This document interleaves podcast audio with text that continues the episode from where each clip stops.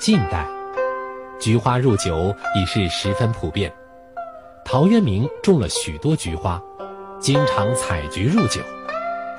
他的另一首饮酒诗写道：“秋菊有佳色，异露多其英。泛此无忧物，原我一世情。”认为喝菊花酒能驱百虑，因此喝酒作诗成为陶渊明躬耕隐居生活的两大爱好。因为贫穷，有时没有酒喝，陶渊明就光吃菊花解馋。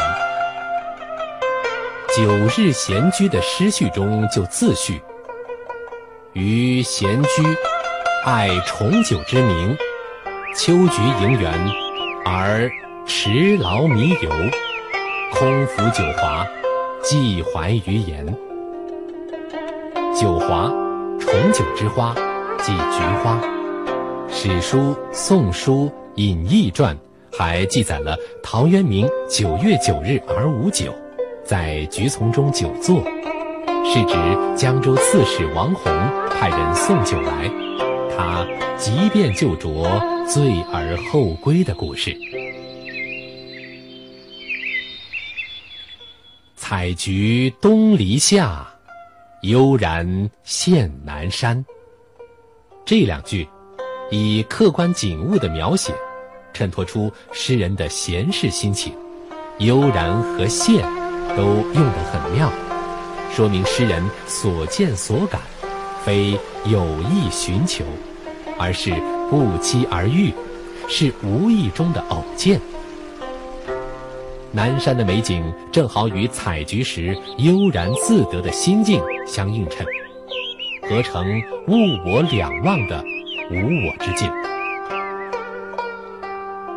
陶渊明爱菊，与众不同之处在于他不单看到菊花的药用和观赏价值，还注意到了菊花的审美价值。并赋予其人格的意义。就这样，渊明之于菊花，便显得特立独行、高标立世；菊花之于渊明，便也名声大振。陶渊明后的几百年时间里，很少有人像他那样喜爱菊花。北宋的周敦颐在《爱莲说》中写道。晋陶渊明独爱菊，自李唐来，世人皆爱牡丹。予谓菊，花之隐逸者也；牡丹，花之富贵者也。一菊之爱，陶后鲜有闻。然而，崇尚富贵牡丹的唐王室奢华过度，难以为继。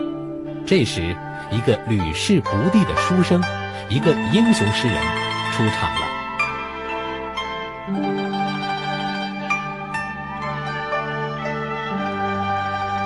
待到秋来九月八，我花开后百花杀。冲天香阵透长安，满城尽带黄金甲。